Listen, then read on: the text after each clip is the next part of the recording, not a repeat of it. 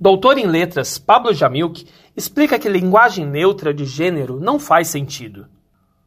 Um dos assuntos mais polêmicos nos últimos tempos é a neutralização de gênero na língua portuguesa. Essa linguagem vem sendo pregada por pessoas que querem adotar um terceiro gênero neutro, na fala e na escrita. Ele não é nem masculino nem feminino. Amplamente defendida por pessoas públicas e algumas instituições de ensino, o assunto causa polêmica. Boa parte dessas opiniões não possuem fundamento acadêmico e só expressam o pensamento popular. Mas o que, que os profissionais têm a dizer sobre o assunto?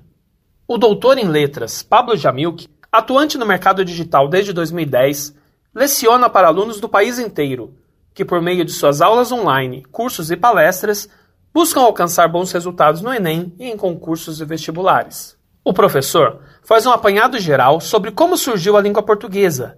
Deixa claro que as palavras não indicam o gênero da coisa, pessoa. Elas fazem referência ao gênero da palavra, reforçando que a linguagem neutra não faz sentido. O professor, que é um defensor da causa LGBTQIA, explica que a linguagem não é inclusiva, e sim é uma maneira de segregar ainda mais a população. Dr. Jamilk, para começar, por que, que a linguagem neutra não faz sentido? Essa pergunta é interessante sobre dois aspectos. Primeiro, no quesito da forma da pergunta, e em segundo lugar, no quesito do conteúdo da pergunta. A forma da pergunta é interessante porque quando você lê por que a linguagem neutra não faz sentido, já está embutida a ideia de que não faz sentido.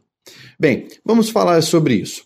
A proposta de neutralização de uma linguagem no aspecto de gênero, pelo menos aquilo que se propôs até agora, não faz sentido. Tá? Então, essas propostas que nós temos até então não fazem sentido, porque elas tentam modular a língua, elas tentam mexer na língua, no que seria o código-fonte da língua. Ou seja, elas tentam alterar elementos que, numa língua natural, são inalteráveis. Não é uma questão simples de você mudar uma palavra ou outra, de deixar de escrever vossa mercê e passar a escrever você.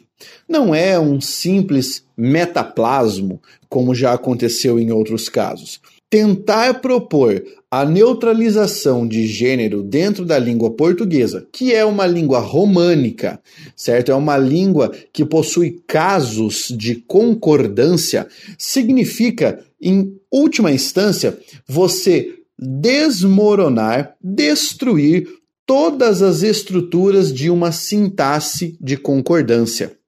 Ou seja, a forma como as palavras se relacionam. Né? Nós temos ali uma questão de relacionamento entre as palavras para manter um relacionamento harmônico no contexto de uma frase.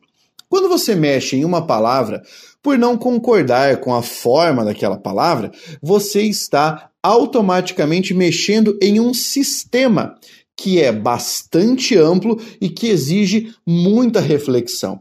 É bem verdade que até hoje qualquer tipo de mudança que se fez sempre foi um tipo de mudança natural no aspecto da biolinguística evolutiva, nunca uma mudança artificial. E é por isso que não faz sentido essa forma de proposição de linguagem neutra.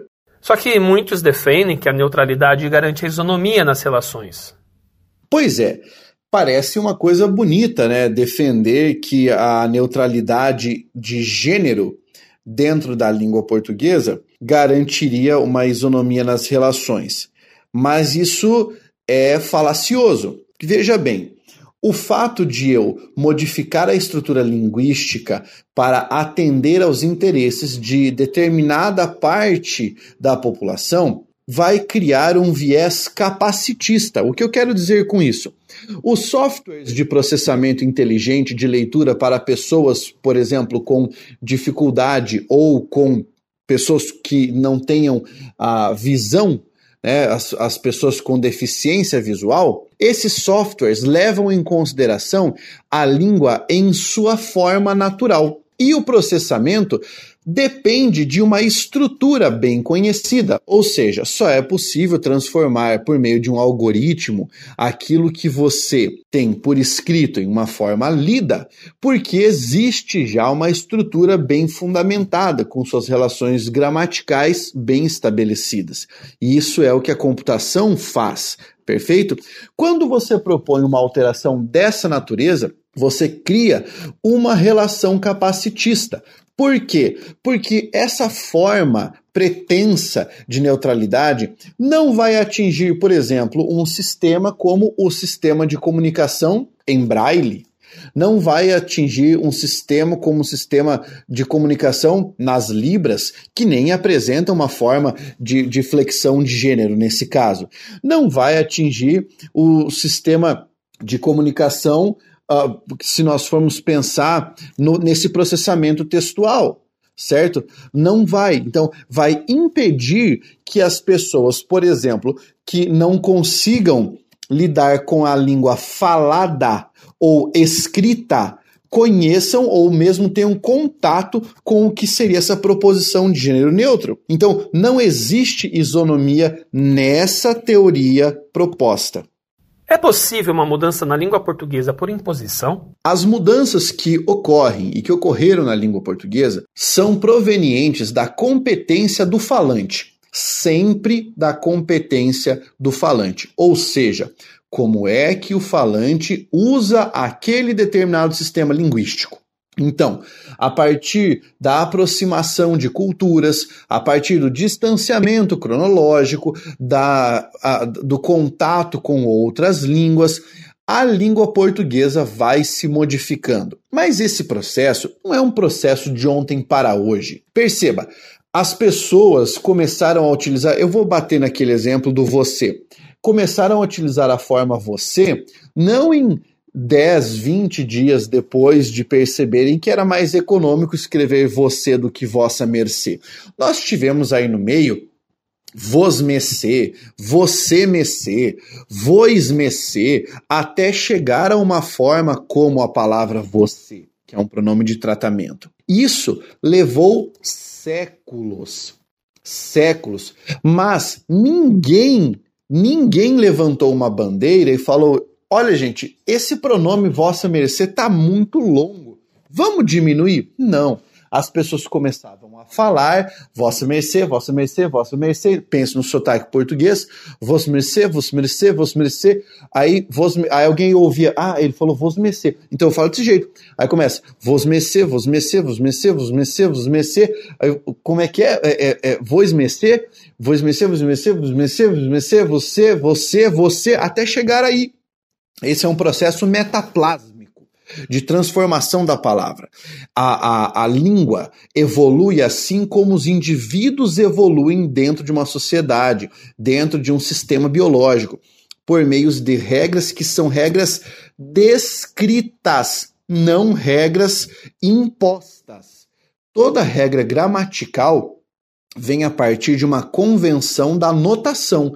Notaram que era esse o comportamento e aí propuseram como uma forma de descrever o fenômeno linguístico. Então, não é possível uma mudança por imposição, a menos que haja uma correção no sistema ortográfico, como o Acordo Ortográfico Internacional. Quais seriam os problemas causados por uma mudança deste nível em nossa língua? Em primeiro lugar, a confusão geral. Por quê?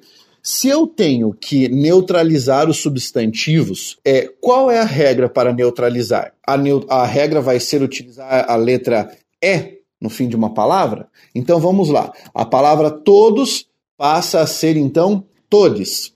Perfeito. E o que, que eu faço com a palavra ele, que é um pronome e termina com a letra E? O que é que eu faço com a palavra príncipe, que é um substantivo masculino e termina com a letra E? Não, então vamos mudar, vamos tentar colocar a letra U. E daí o que é que nós vamos fazer? Por exemplo, com a palavra urubu, que é um substantivo masculino e termina com a letra U. Note, a, a forma neutra dentro de uma língua já existe. Já existe. O problema é como isso foi ensinado aos alunos. As pessoas acreditam que exista virtualmente um, um, um, machismo linguístico, porque elas pensam assim: ah, na escola minha professora me ensinou que o masculino é predominante. Na verdade, não é assim, meu querido. O masculino que existe no português é uma derivação do neutro do latim.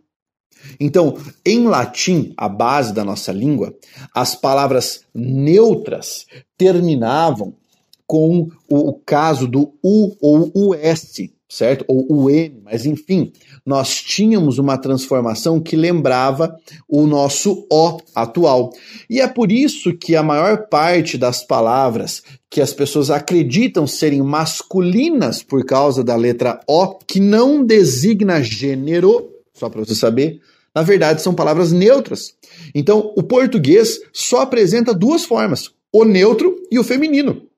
Só que o neutro começou a ser ensinado como o termo masculino. E aí as pessoas criam um problema na cabeça delas. Talvez se nós ensinássemos assim, gênero 1 e gênero 2, toda essa discussão nem seria realizada agora. Português já é algo tão complicado, não é, professor? Melhor deixar do jeito que está. Alexandre, na verdade, a língua portuguesa é das línguas românicas, as línguas que vieram do latim de Roma, é a língua mais evoluída do ponto de vista de evolução linguística, de economia linguística, de produtividade linguística, certo? É a língua mais evoluída. Muita gente fala, a língua portuguesa é difícil. Na verdade, ela não é difícil. A língua portuguesa é trabalhosa para o estrangeiro. O nativo domina e domina muito bem. O sistema ortográfico é um pouco mais trabalhoso, e os aspectos de análise sintática, que daí nós estudamos na escola, como um tipo básico de iniciação científica, isso costuma dar trabalho. Agora, o grande problema é que as pessoas estão criando uma discussão sobre algo que elas sequer pararam para estudar. Elas tomaram por verdade que masculino na língua é menino e feminino é menina. Começaram a questionar: nossa, mas de onde está o neutro? Não é assim. Porque gênero gramatical é o gênero da palavra, não é o gênero da pessoa. E uma coisa que nós aprendemos muito bem numa disciplina chamada Morfologia da Língua Portuguesa é que gênero gramatical, o gênero da palavra, não significa nem de longe gênero biopsicossocial que daí sim é aquilo que tem a ver com a formulação social, sócio-histórica, filosófica da identidade de gênero do indivíduo. São coisas diferentes e é por isso que é importante trabalhar essa consciência morfológica na escola. Toda vez que uma pessoa disser não precisa usar gramática, não precisa ensinar gramática na escola, as pessoas está dando margem para que tentem reinventar a roda numa discussão sem sentido como essa. Bom, quem quiser saber mais sobre o tema ou mesmo outras dúvidas sobre a nossa língua, como pode te achar? Bem, caso vocês queiram saber mais sobre isso, existe o meu livro que está sendo publicado agora sobre o assunto, que é a Linguagem Neutra de Gênero um debate necessário. Nós temos o meu canal do YouTube, em que eu trago diversas aulas sobre língua portuguesa, literatura, linguística, resolução de questões, é, técnicas de estudo e tudo mais. É só você digitar o meu nome, Pablo Jamilk, no YouTube e você encontra o meu canal, Pablo Jamilk Oficial.